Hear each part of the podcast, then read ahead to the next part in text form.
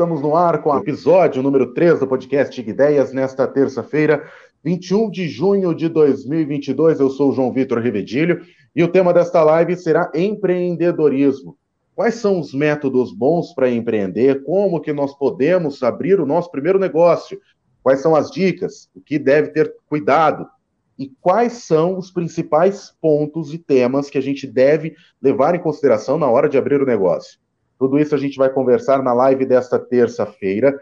E comigo, para a apresentação, está o Rafael Weisman, de novo, aqui conosco, ele vai aparecer aí na tela. Rafael Weisman, um ótimo dia para você, uma ótima tarde agora. Muito obrigado novamente por estar aqui conosco e seja muito bem-vindo a essa live. Obrigado, João, meu querido host. Eu sou o host e o co-host. E é, estamos aqui hoje no segundo dia, cada 15 dias eu vou apresentar junto com o João Revedilho é, um tema. O primeiro foi sustentabilidade, o de hoje empreendedorismo. Então, boa tarde a todos. Espero que vocês tenham um bom almoço após essa conversa com o nosso amigo Fabrício. E é isso, João. Vamos lá? E hoje, exatamente, o, o Rafa já trouxe já quem é o nosso convidado. O nosso convidado é o nosso parceiro aqui do Portal Wing, 1 bilhão. Fabrício Guerato, um ótimo, uma ótima tarde para você. Seja muito bem-vindo. Você, nosso parceiro aqui do Um Bilhão, mas agora aqui também da Live IG Ideias. Uma ótima tarde para você. Seja muito bem-vindo. Cara, uma honra estar tá aqui. E aqui é conhecimento puro, né? Vocês já estavam me indicando alguns livros ali. Vocês não brincam em serviço, hein? É, livros é uma coisa que ajuda muito a gente a aprender, né? A gente aprende muito eu, com os livros. Eu né? gosto, né? gosto de ler, ler, ler. Ler nunca é demais, cara. Nunca é demais. Ler nunca é demais, exatamente. É uma ótima frase. Inclusive, falando em leitura, eu já passo a primeira pergunta para o Rafael Weisman, que é empreendedor também. E já vai começar ali, a gente vai entrando na seara da leitura misturada com o empreendedorismo. Weisman, pode aí já a sua primeira Obrigado, pergunta. João. Fabrício, é, eu conheci é a primeira vez um evento em Recife. Eu sou pernambucano, conterrâneo do, do, de um criador de um canal também, que se chama Empreender Dinheiro. É, e eu gostaria muito de conversar contigo sobre essas duas palavras. É, você vem da área de comunicação, é, já li sua história, você já quebrou também, já ganhou dinheiro também, então, assim, tudo isso faz muita, muita parte de todo um cenário de construção de alguma ideia você vai transformar em um negócio. Então, a primeira, primeira coisa que eu queria saber de você é: empreender, empreender e dinheiro, eles andam juntos ou separados? Ou às vezes eles podem andar juntos, ou às vezes separados. É, Olha, a não ser que, é isso. A não ser que você seja um empreendedor social, né, que também faz um papel relevante aí, o resto do empreendedorismo e dinheiro tem que necessariamente andar juntos. E eu costumo falar o seguinte: o empreendedorismo vem antes do dinheiro né, e, e, vem antes também dos investimentos, porque muita gente confunde é, saber investir com multiplicar o seu capital. Claro, se você sabe investir bem o seu dinheiro, você multiplica o capital, sim. Mas como que você ganha o primeiro capital? Né? Qual é a grande fonte de, de dinheiro que qualquer pessoa tem que ter? empreendendo. E quando a gente fala em empreender, não necessariamente é abrir, abrir um negócio. Você tem que ter o comportamento empreendedor. Você pode fazer um empreendedorismo, por exemplo, trabalhando dentro de uma empresa, mas tem pessoas que trabalham dentro de uma empresa simplesmente das nove às seis para ganhar o seu no final do mês e vaza, né? E vai embora. E tem aquela pessoa que está o tempo todo tentando inovar, tentando fazer a empresa crescer, trazendo ideias novas. Então ele também é um empreendedor dentro de uma empresa e a chance dessa pessoa é, ser tirada pela concorrência, a chance dela crescer de cargo ou até mesmo virar sócia de uma empresa é muito maior do que, aquele, do que aquela pessoa que faz simplesmente é, o feijão com arroz. Então, respondendo a sua pergunta, obviamente que empreender e dinheiro necessariamente precisam andar juntos. Acho que a, uma das grandes recompensas aí do empreendedorismo é justamente o dinheiro. Né? E, Fabrício, a gente entrando na questão do empreendedorismo, você, além do um bilhão, me corrija se eu estiver errado, você teve uma assessoria de imprensa até pouco tempo, né? E eu queria saber de você, você é um empreendedor dentro da comunicação e também um educador financeiro. Eu queria saber de você como que você começou a empreender, o que, que te deu um start de você falar, não, agora é a hora de eu criar o meu próprio negócio. Cara, o que, que me deu o primeiro start quando ainda era criança? É, eu falo, nasci num AP de 50 metros quadrados, morando em cinco pessoas, né? Meu pai e a mãe num quarto, eu e meus dois irmãos, minha irmã tinha acabado de nascer com o bercinho dela no outro quarto, 50 metros quadrados. E ali eu já vi, falei, aqui eu vou ter que me virar, não vou ser herdeiro. E aí, quando eu brincava na garagem lá do prédio, eu via que os melhores carros, né, na época, o Passat 1.8, a gente tá velho aqui, é, o Cadete GSI, os melhores carros ali era justamente de quem era empreendedor, o cara que tinha um comércio, cara que era empresário. Então ali eu comecei a ter os primeiros insights. Então comecei a trabalhar desde muito cedo. Eu trabalhei na gráfica com meu pai, já trabalhei descarregando caminhão de tijolo, já vendi geladinho, já fiz tudo quanto é coisa para poder ganhar grana, né? Eu já tinha entendido que eu ia ter que me virar, não ia ser. Beleza. E aí, quando eu fiz, fiz meu primeiro estágio num grande banco, depois fui em empresa de pesquisa de, de, mercado, vulgo telemarketing, e aí eu comecei a empreender, abri minha assessoria de imprensa, primeiro focada em artista, depois em empresas, justamente porque eu falei, cara, empresa o que vai dar dinheiro. Dentro de empresa, o que, que tem mais dinheiro ainda? Mercado financeiro. Falei, então vou ser uma assessoria de imprensa focada em mercado financeiro. E assim fui indo, né? Fui empreendendo, fui abrindo minhas empresas. Hoje eu estou na, na, na, minha quarta empresa, né? então eu vou abrindo aí os CNPJs e ganhando grana, que é outra coisa que eu falo, a gente não pode ter nunca uma única fonte de receita. Ninguém pode ter uma única fonte de receita. Ah, mas eu sou, vamos colocar uma profissão comum, sou empregada doméstica, beleza. Você pode ser empregada doméstica, mas você tem que ter seu catálogo da Jequiti para fazer uma renda extra. Então, o tempo todo você precisa você precisa estar tá fazendo ali um ter pelo menos duas fontes de receita. Então, o que me levou a empreender? Primeiro foi a água batendo no bumbum, né? Vi que em casa não ia ser herdeiro. E a segunda foi a observação de quem realmente tinha mais dinheiro no prédio, que era justamente os empreendedores. Então, foi assim que, que eu vi que é o melhor caminho, não é o mais fácil, mas eu diria que é o mais eficaz e o mais eficiente, é empreender. Se você pegar a lista da Forbes, vou devolver essa pergunta aqui para vocês. Se você pegar a lista da Forbes, quantos ali não são empreendedores? Ah, então uma boa pergunta, hein? Porque ali todos ali têm empresas, todos ali têm ou são grandes herdeiros, corporações, né? ou são herdeiros, né? É sempre um ou outro. Então, por ali você já vê que o, o empreendedorismo, o empreender não tem teto. Às vezes, se você é um funcionário, você vai ter um teto. O empreender não tem teto, né? Depende da sua garra, é, da, do seu estudo, uma pitadinha também de sorte, bom network, network, bom network a gente constrói, né? A gente não nasce com ele. Então, mas aí você, você não tem limites, né? Você pode, seu crescimento é sem limites.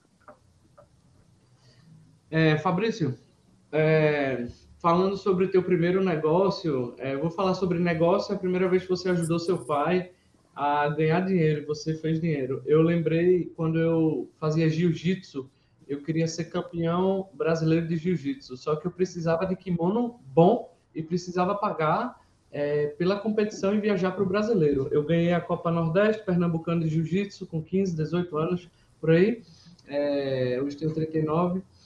E eu comecei a ver como eu criaria valor para algo para conseguir esse dinheiro. Que empreender nada mais é do que transformar alguma ideia que você tem, criar valor com suas competências e habilidades. Eu falava bem, eu me relacionava bem é, e lutava bem. Então eu comecei a vender tênis e, e produtos para pessoas que faziam academia de jiu-jitsu com 15 anos. E esse foi o primeiro gatilho que eu tive de empreendedorismo mas naquela época, 20 e poucos anos atrás, a gente não estudava muito empreendedorismo, a gente ia fazendo porque a gente precisava, como você. Então, eu queria que você me falasse a primeira vez que você tem essa lembrança de que você conseguiu criar valor em, em algum produto e a última que você teve. Então, a primeira vez da sua vida criando valor e vendendo algo e faturando algo e a última, o último negócio que você fez até hoje. Então, beleza. Acho que o primeiro negócio né, que, eu, que eu gerei valor de verdade, falando de empresa, não estou falando ali quando, eu, quando a gente vendia ali geladinho no prédio, falando um negócio de verdade, foi fazer uma assessoria de imprensa de um segmento que quase não tinha assessoria de imprensa, que obviamente era o segmento financeiro. Então, as empresas queriam ter brand, queriam ter credibilidade, a imprensa transmite isso até hoje, né? Ainda transmite essa credibilidade. E aí eu fui me especializar justamente em algo que o jornalista não queria saber escrever sobre finanças, porque era complexo, né? 17 anos atrás, era complexo você falar de finanças, não era qualquer um que sabia, tinha meia dúzia de jornalista ali bom e assessoria de imprensa menos ainda. Então o que, que eu fiz? Eu peguei uma necessidade, eu peguei uma dor, que eram empresas, muitas vezes empresas familiares, querendo construir seus brands na imprensa, e eu era, eu barra empresa CNPJ, a solução para isso.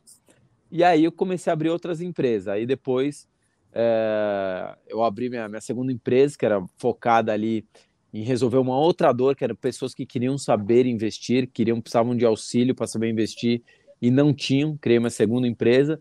Aí criei minha terceira empresa, que era um, um canal, né, justamente o canal 1 bilhão, focado ali é, em resolver a dor das pessoas, que é ensinar elas a investir. E hoje eu estou na minha quarta empresa, né? Hoje eu sou sócio de um banco e, obviamente, também gerando valor ali, auxiliando as pessoas a, a investirem com tecnologia, com assessoria de investimentos. Então, acho que é sempre isso. Eu preciso saber onde tem uma dor, onde tem uma necessidade e como é que o que eu faço resolve essa dor. A gente ganha dinheiro resolvendo problemas. É assim que a gente ganha grana. Obrigado, Fabrício. Bom, a gente entrando agora numa questão mais profunda em relação ao empreendedorismo, você que está aqui pode participar conosco sempre. É muito bem-vindo a participar, mandando sua pergunta através do chat do YouTube, pelo chat do Facebook, pelo TikTok. Você tem diversas formas para você participar e você também pode acompanhar essa gravação no Spotify daqui a pouco. Todo o nosso podcast estará disponível lá para você que quer ouvir alguma dica, ouvir alguma parte ali que perdeu você pode, você que acabou de chegar aqui a ouvir o começo, você também pode acompanhar no nosso Spotify. Fabrício, você bem disse, você é dono do Um Bilhão, que é um parceiro nosso, e é um business de conteúdo, né? E você acha que, em meio a essa cultura digital, o advento da tecnologia, muita gente criando portais de notícia, é, tentando ali ganhar o seu dinheiro extra, você acha que para a pessoa que tem pouco capital financeiro neste primeiro momento, partir para esta para este campo do business de conteúdo é uma saída boa ou é a única saída para esse momento? É, na verdade, o que é o bom do, do, do conteúdo, né? Que a internet também é limitada. Você pode falar para 100 pessoas, para mil, para 10 mil e muitas vezes ganha, gastando o mesmo tempo. E o que, que acontece? Não é o conteúdo que você não tem que focar na remuneração do conteúdo em si.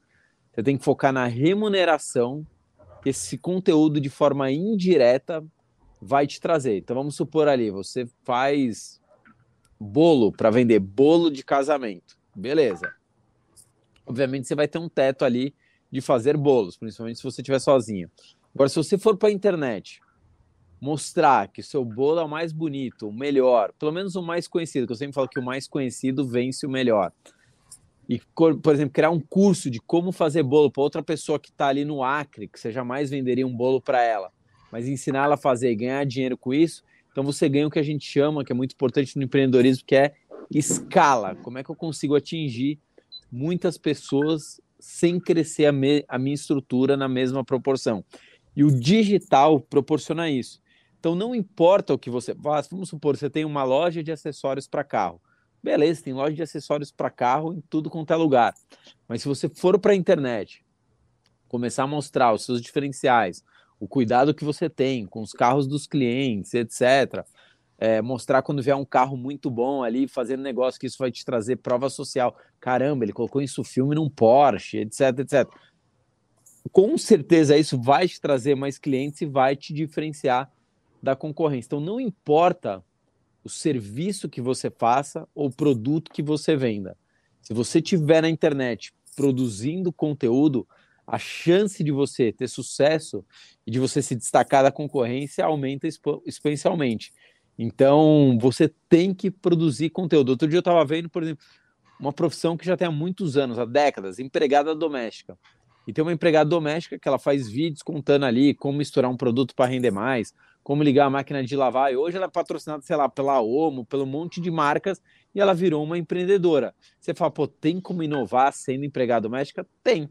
Ela foi lá, começou a produzir conteúdo, começou a resolver dores, por exemplo, sei lá, eu moro sozinho e quero saber como que é, eu ligo minha máquina de lavar sem estragar a roupa. Pô, vou lá e estou consumindo conteúdo dela. Quando consumo conteúdo dela, ela consegue colocar algumas publicidades durante o vídeo. Ou melhor, ela consegue falar que o produto XPTO, Homo, é mais caro, mas vale a pena porque ele dilui mais na água e rende. Enfim. Então, assim, sempre tem como você empreender usando as redes sociais. Não tem mais como hoje você ser um empreendedor e não estar produzindo conteúdo. Se você é um empreendedor, se você tem um restaurante, se você é uma faxineira, se você vende jequiti, se você faz qualquer coisa e você não está nas redes sociais, você não produz conteúdo, você está deixando dinheiro na mesa, você está deixando de ganhar mais do que você poderia, com certeza absoluta isso.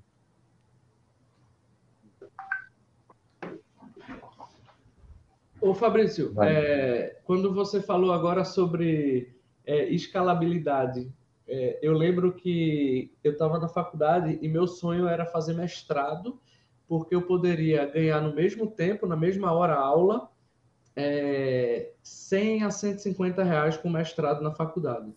Se eu não tivesse mestrado, só pós-graduação, eu ganharia 70 na mesma hora. Então, o foco antes era a gente conseguir mais certificações para chegar a ser um doutor e conseguir 200 a 250 reais a hora aula, porque a gente só tinha aquela hora do nosso dia para a gente dar aquela aula na, na faculdade. Depois que eu comecei a entrar também a palestrar, a trabalhar com cursos online, eu percebi que eu poderia ensinar para mil pessoas, para um milhão de pessoas, e naquela mesma hora faturar mais. É, tem um fenômeno que acontece, muita gente bate nesse, nesse conceito que é o empreendedor de palco. É aquele cara que fala muito sobre sua vida, se vangloria, impressiona pessoas e a plateia, mas no fim das contas ele não ajuda as pessoas a, a conseguirem alcançar o objetivo do negócio dela. Eu queria que tu me falasse sobre isso. Como é que tu enxergas é, esse tema? Se você já ouviu de alguém que você é, algum amigo é empreendedor de palco, algum parceiro, e, e, se existe essa narrativa por trás, ou se você já enfrentou alguma coisa nesse cenário. É, o que eu chamo de empreendedor de palco, empreendedor de storytelling. Quando você lê uma biografia, seja de quem for, pode ser um empresário de sucesso, a biografia revela parte da verdade. Vou te dar um exemplo, não vou citar nomes. Empresário XPTO, como que ele foi o primeiro bilionário brasileiro. Mas ali na biografia dele não vai estar que ele sonegou uma porrada de imposto, provavelmente não vai estar que ele passou a perna no sócio, não vai estar que, sei lá, que ele em algum determinado momento ele comprou carga roubada, não vai estar que ele deu um golpe às vezes no seguro em tal momento, não vai estar. Vai estar que ele era engraxate e agora ele é um bilionário e vai contar a historiazinha dele de muito sucesso. É assim que é em toda a biografia. E agora, com o advento da internet, existe a mesma coisa, né? Empreendedor de storytelling. Então, ele conta uma historinha ali, ele omite uma porrada de coisa, e aí as pessoas compram aquela história e acham que se seguirem ele ou se ficarem ali fazendo tudo que ele fala, vão ser igual ele. Mas tem uma parte da história que foi omitida, né? De como ele conseguiu as coisas. Então, as pessoas precisam investigar qual que é a história delas. Vou te falar até no meu segmento, que é mercado financeiro. É, às vezes a pessoa começou a investir há seis meses e ela já está dando aula ali, está falando como se fosse a top da ela era de uma outra coisa, né? Nada a ver, não tem nenhuma história com o mercado financeiro, não vivenciou, que tem coisa que é só experiência. Eu, por exemplo, já assessorei corretora, já vi coisas absurdas acontecer dentro de corretora, já vi cara na manhã seguinte perder a casa ali porque deixou de garantia na corretora, enfim, coisa que muita gente não viu. Então, procure saber exatamente qual que é aquela história, qual que é a história da pessoa e dar uma busca até nos processos. Que muitas vezes quando você dá um Google ali em processo, você acaba vendo que aquela história não é nada daquilo. Tem gente aí fazendo sucesso que já foi preso, tem, tem tudo quanto é tipo. Então dê uma olhada aí na, na história para saber se é um empreendedor de verdade ou se é o que a gente chama, se for empreendedor de palco, eu chamo empreendedor de storytelling. Né? Tem uma linda historinha, mas essa historinha é 25% da verdade. Então, quem tem que fazer esse filtro é quem está consumindo a informação. Se eu vou comprar uma comida, eu quero saber como que é aquele restaurante. Então, se eu vou consumir uma informação, eu preciso saber de onde que ela está vindo, se ela tem credibilidade. Sim, com certeza. João, quer mandar um? Pode mandar você, Weisman, que eu estou até imaginando qual pergunta que você vai fazer já. Ah, é. é. Eu, eu lembro com 15 anos que eu não tinha aula de educação financeira, Fabrício, e agora eu estou consumindo o seu conteúdo. Estou é, na fase agora de organizar a vida não só do, da minha família, mas dos meus filhos e netos. Tenho essa preocupação. E, e assim, se você estivesse na escola, não sei se você tem filho, você tem filho, Fabrício? Não tenho. Não tem. É, se você tivesse filhos matriculados na escola e aí chegasse a coordenadora e dissesse, Fabrício, a gente tem aqui três eletivas para você, para seu filho se matricular. Você tem que escolher a primeira, a segunda e a terceira, por ordem de, de desejo. A primeira seria educação financeira, a segunda é educação empreendedora e a terceira é educação espiritual. Como é que você colocaria essas três aí numa ordem de desejo para seus futuros filhos, se você tiver? Cara, primeiro, com certeza, grandeza espiritual. É, todo mundo precisa de dinheiro para viver, mas se for pobre, né, espiritualmente, em algum momento também isso vai interferir no seu emocional. Você vai ser rico de dinheiro e, e paupérrimo, né? Eu falo, se dinheiro resolvesse todos os problemas, não tinha tanto rico tomando antidepressivo e remédio para dormir. Então, colocaria primeiro o espiritual, para você aprender a ser gente, né? Aprender a ter outros valores. Segundo, empreender, saber como ganhar dinheiro. E o terceiro, colocaria a educação financeira. Os três são importantes, né? São três pilares que sustentam um prédio, mas como você falou que tem que colocar ali numa ordem, com certeza eu colocaria. Eu falo o seguinte: se você souber ganhar dinheiro empreendendo, mesmo que você não seja um exímio é, investidor, você vai conseguir ali dar seus pulos e vai conseguir ter uma vida financeira relativamente tranquila. Agora, se você não sabe ganhar dinheiro, mas é o investidor pica das galáxias, se você tem mil reais para investir, você não vai fazer mil virar um bilhão. Pode ter certeza que você não vai acontecer isso. Então, Sim. não vai adiantar muito. Então, nessa ordem, espiritual, empreendedorismo e educação financeira. Perfeito. Ô, ô Fabrício, eu queria entrar num, num ponto que é uma dúvida de muita gente. Por exemplo, agora nós estamos no inverno. O inverno começou nesta terça-feira. Preciso de dinheiro rápido. Preciso de um investimento curto, certeiro e que nesse momento pode casar com a estação do ano, por exemplo. Ou se não, eu posso ter um investimento, abrir um próprio negócio para mais para frente, né, que o retorno pode ser um pouco, pode ser adiado, mas que eu preciso de um negócio que me dê um retorno muito positivo mais para frente e que eu tenha muito sucesso nesse ponto. Como começar um negócio? Quais são as dicas que você tem para aqueles que falam, não, eu quero começar, mas eu não sei como? Primeira coisa, o, que mais quebra o investidor é o retorno rápido, né? é o desespero. Isso quebra tanto o investidor como quebra o empreendedor, porque ele faz as coisas na, na pressa, precisa atingir, precisa dar uma grande tacada da vida dele. E se fosse fácil dar uma grande tacada, a gente tinha todo dia aí surgindo um milionário atrás do outro, porque deu uma grande tacada. E percentualmente a gente sabe que o número de empreendedores que dão muito certo, que viram milionários, etc., é baixo. Né? Como qualquer profissão, médico, quantos médicos são multimilionários? Poucos, né? Médico ganha bem, ganha, mas quantos se destacam? Quantos engenheiros se destacam? Quantos jornalistas viram jornalistas renomados? Poucos, né? Como qualquer área da vida. Então, qual que é a primeira coisa? Quando as pessoas pensam em empreender, elas pensam que é abrir um negócio. Empreendedorismo começa aqui dentro, não começa abrindo um negócio. E como que eu faço para começar aqui dentro? Né? Eu falo que aqui é uma biblioteca.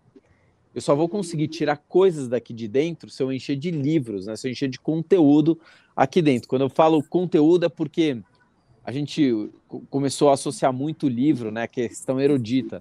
As pessoas adoram postar nas redes sociais, nossa, tô lendo tal livro e coisa e tal. Qual que é a diferença se você está lendo um livro, se você está vendo um conteúdo na internet, se você está vendo um filme, se está vendo uma série que está te acrescentando, né? O livro é só mais uma forma de você consumir conteúdo. É importante, é, mas não é a única. Ah, não gosto de ler livro, não tem problema nenhum. Você vai ter um monte de conteúdo aí na internet que vai te ajudar pra caramba. Então, primeiro passo, quando você quer realmente ganhar dinheiro, você quer ser empreendedor, é começar a colocar, consumir conteúdo que vai acelerar a sua mente, que vai abrir a sua visão. A segunda é começar a conviver com pessoas que já são que você gostaria de ser. É, não dá, sei lá, se eu sou obeso, eu acho que o ideal não é que eu conviva com outros obesos. Por quê? Porque eu vou ficar numa zona de conforto. Ah, eu tô obeso, mas eles também estão, tá tudo certo. Eu preciso colocar, andar com alguém que me confronte. Cara, sou obeso, putz, fulano é super malhado, fulano é super saudável, Beltrano também, só eu que tô aqui, sabe, descasado do grupo. Então preciso fazer essas coisas. Primeira coisa, colocar conteúdo, consumir conteúdo que acelere para onde eu quero ir, conviver com pessoas que já são o que eu quero ser, estudar muito qual que é uma dor que existe nesse mercado, né, ou em qualquer ou em qualquer mercado para eu conseguir abrir um negócio, eu prestar um serviço. Quarto, eu preciso saber sobre marketing digital. Não importa a profissão, se você é borracheiro, empregado doméstico, engenheiro, você precisa entender de marketing digital. Por quê? O mais conhecido sempre vai vencer o melhor. Se eu sou um educador financeiro e sou ultra power conhecido, e você é um educador financeiro que não está na internet, mas é formado por Harvard, por Yale, por, pela Sorbonne, sei lá, não importa, eu sou mais conhecido que você. Eu vou estar na frente, eu vou ter mais brand, eu vou ganhar mais dinheiro, mesmo você sendo muito melhor do que eu. Então, acho que esses quatro pilares aí ajudam a pessoa a ter um, ter um norte muito antes de abrir um negócio. Weisman, pode fazer Posso a sua ir? pergunta. É, falando de números, que você gosta muito, Fabrício. O João estava falando comigo sobre números. Ô, oh, Rafael, mas o cara tem 5 mil reais para trabalhar, para investir. É, o outro consegue ali é, pelo menos 100 reais, 200 deixar de lado na, na poupança, no CDI, CDB. Taxa Selic pipocou 13%. É, Fabrício falou esses dias aí, eu estava olhando e todo o conteúdo dele, e aí ele fala: entre aqui no meu curso, veja, invista bem, que vai, você consegue pelo menos 20% ao ano, porque senão você só vai estar ali enxugando gelo, fazendo 13% ao ano. E aí, Fabrício, eu vou te dar três letras com três pessoas hipotéticas que têm aí valores hoje na conta e não precisam deles. João aqui é, é, tem na conta mil reais. É, Rafael tem conseguiu um microcrédito de, de 10 mil e Fabrício ali tem 100 mil reais. Prática, na prática, uma pessoa que tem esses valores, o que é que elas fazem hoje? O que é que elas podem fazer de melhor? Então vamos. O dinheiro delas. Vamos dar um choque de realidade. Se você só tem mil reais para investir e você não começou a guardar dinheiro, você começou há cinco anos atrás, você tem um problema, que é você não sabe guardar dinheiro, você não sabe ganhar dinheiro. Então não importa onde você invista, porque não vai fazer grandes diferenças. Mas se você tem mil reais, começou, sei lá, dois meses atrás, juntou seus primeiros mil reais, mais vale a educação financeira do que você vai fazer com esses mil reais. Por exemplo, você vai fazer uma diversificação independente do resultado financeiro. Porque se você ganhar 100% de rentabilidade, mil se transformar em dois mil, não vai resolver sua vida. Então, isso não é um, não é, não é o principal. O principal é a educação financeira. Então, você diversificar os seus investimentos, colocando em ações, colocando uma gordurinha em cripto, colocando em renda fixa. Dentro da renda fixa tem vários tipos. Tem CDB, tem debentures, tem LCI, tem LCA, enfim, tem uma cacetada de coisa. É o mais importante para esses mil reais. Por quê? Você vai aprender a cultura da diversificação.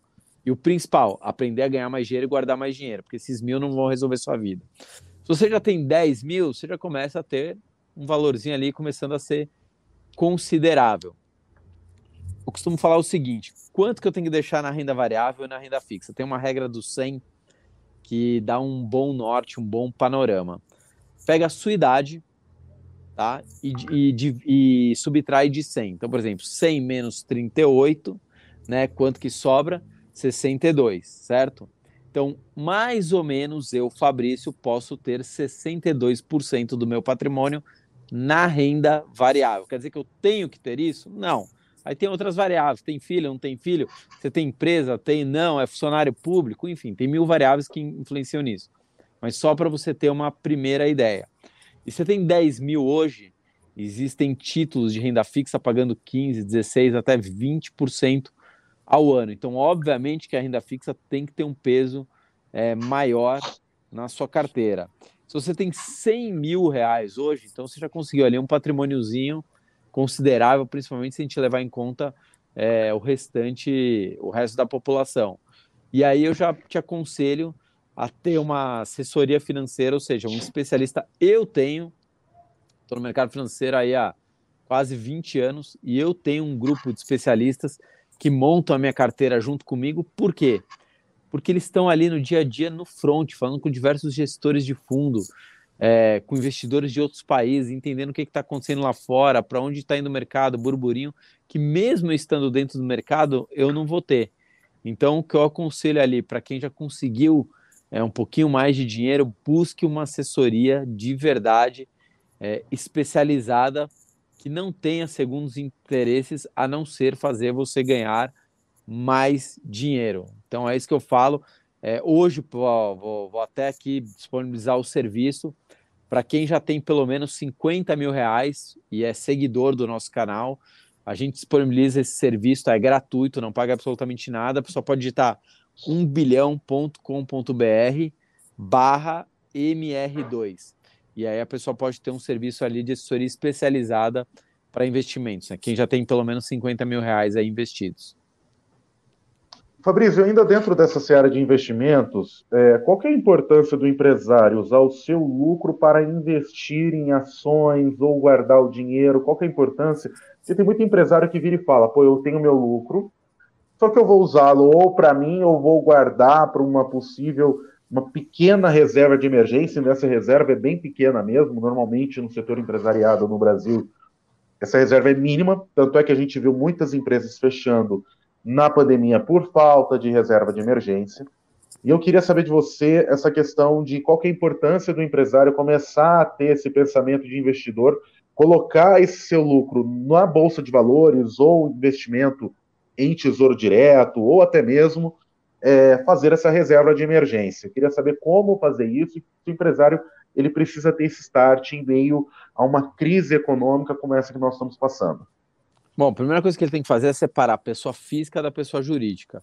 Aqui a maioria dos empresários no Brasil são os taxistas, né? Confunde ali o CNPJ com o CPF e vão misturando todas as contas, viram um balaio de gato. Essa é a primeira coisa.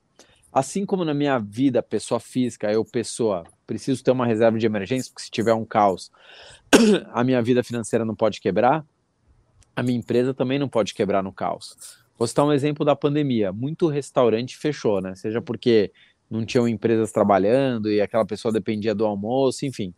Assim como muito restaurante fechou, muitos restaurantes não fecharam. Por que, que alguns fecharam e outros não fecharam? Em muitos casos foi justamente porque aquele empresário não tinha uma reserva para se segurar e não tinha uma capacidade de adaptação rápida. Né? Então são duas coisas. O cara simplesmente vivia ali um dia após o outro, não tinha aquele conceito de estar sempre inovando, de adaptação, e não tinha uma reserva ali financeira. Então, assim como a pessoa física precisa ter uma reserva, a pessoa jurídica precisa ter também uma reserva. E ela precisa estar o tempo todo se reinventando. Né? Então, vou colocar aqui, que você tem um restaurante, que é uma coisa super tradicional, né? vender comida, algo mais simples que isso. Mas tem restaurante que te dá um mega investimento, é, te dá um mega atendimento. Tem restaurante que no fim do dia te dá uma sobremesinha de graça. Tem restaurante que está colocando comidas que não tem em nenhum outro lugar, receitas que faz aquela pessoa voltar só para comer aquela receita. E tem restaurantes que fica fazendo literalmente feijão com arroz ali todo dia e depois reclama que não tem sorte ou se um concorrente entra do lado com um espaço mais bonito, uma comida melhor e pelo mesmo preço e acaba te quebrando. Então o empreendedor precisa entender isso. Muitas vezes não é a crise que quebra eles, a crise só joga uma pá de cal em algo que já vinha muito ruim há muitos meses ou há muitos anos, que já vinha se arrastando há muito tempo. A crise simplesmente ela sela algo que já estava muito ruim. A pandemia mostrou muito isso. Muita gente quebrou, não foi exatamente por causa da pandemia. A pandemia só jogou uma pá de cal em algo que já vinha ruim há muito tempo. Weisman? É, eu fiquei pensando agora quando ele falou isso da pandemia e a minha empresa que trabalha com, com eventos, Fabrício, é, a gente tinha pelo menos projetos de inovação para cenários que a gente faz em feiras, tem uma empresa que faz isso, é, e eu perdi pelo menos uns, é, vou dizer aí, uns 140 contratos de montagem, estrutura e projeto de evento. É, a empresa não estava ruim, ela estava muito boa, é, mas eu entendi o que você falou. Tem muita empresa no mercado que não estava preparada, não estava inovando, já estava ruim, não tinha um real de, de fundo de caixa, de fluxo, e aí ela já foi. É, outras áreas foram muito afetadas, como a de eventos, elas não tinham o que fazer. Elas estavam bem, mas elas foram dizimadas. Ah, dois anos.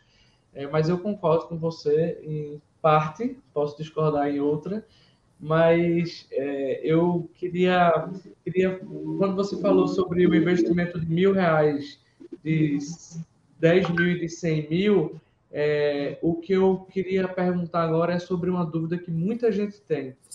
É, a pessoa que conseguiu sair de uma empresa, de uma CLT, ela conseguiu 100 mil reais, vamos pegar o terceiro caso, e ela tem a maior dúvida dela: eu uso esse dinheiro para abrir uma franquia, para empreender, para tocar um negócio, ou eu uso esse dinheiro para investir num apartamento que eu vou poder depois alugar ele pela caixa e ganhar 3, 4 mil reais porque ele vai valer 300 mil em três anos.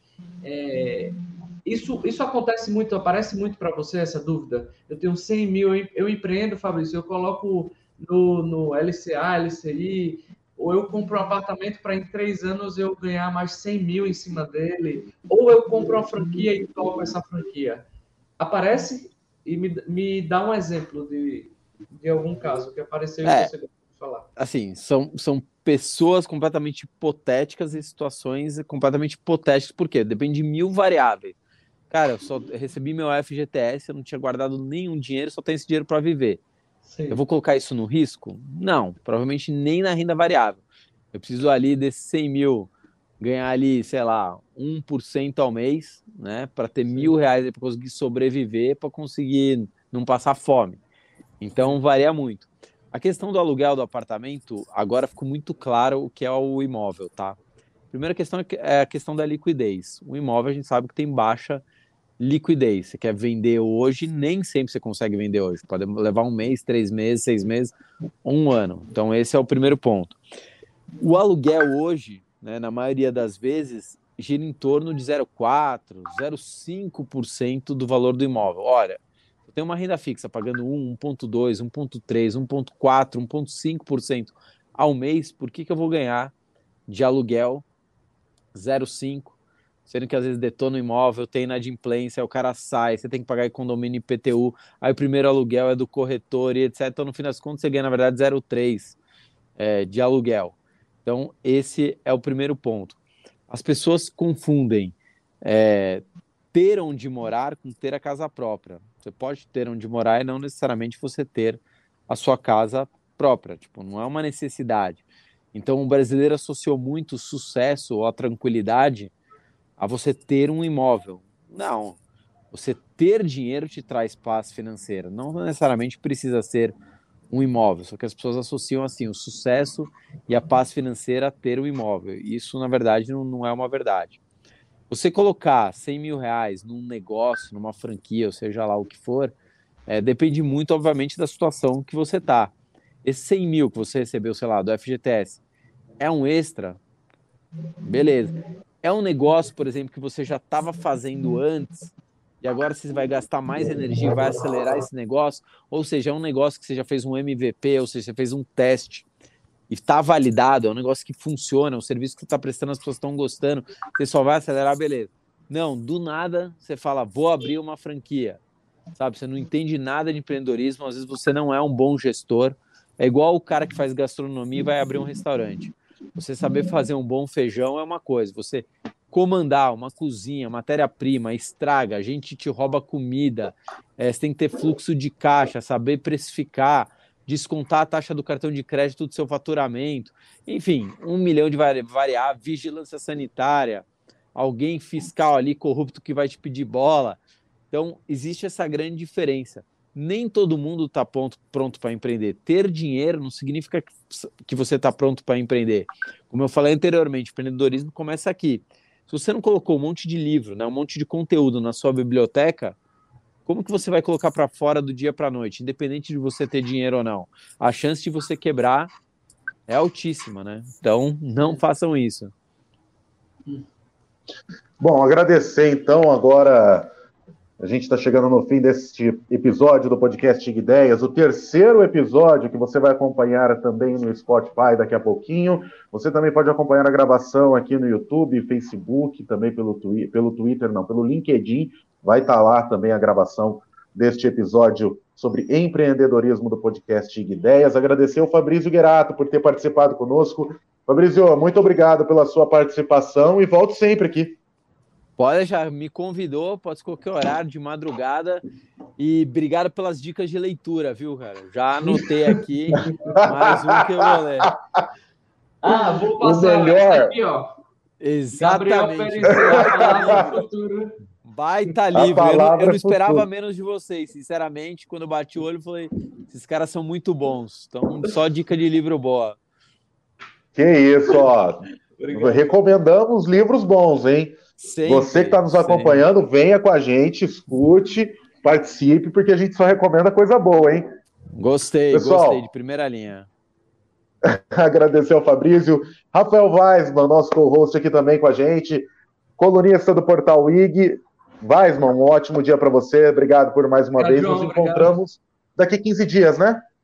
Que, é, eu e você daqui a 15 dias para falar de sustentabilidade. Próxima semana para falar de tecnologia, eu não vou estar, mas você vai estar. Eu estarei então na próxima terça-feira, a partir do meio-dia, para falar sobre tecnologia. Quem estará comigo será a Dimitria Coutinho. Agradecer a você que nos acompanhou até aqui. O, podcast IG Ideias teve a produção do Rafael Weisman, Gabriel Guedes, a coordenação técnica do Marcos Castro e a direção geral do Tiago Calil. Muito obrigado pela sua audiência. Nos encontramos na terça-feira que vem, a partir do meio-dia. Até lá!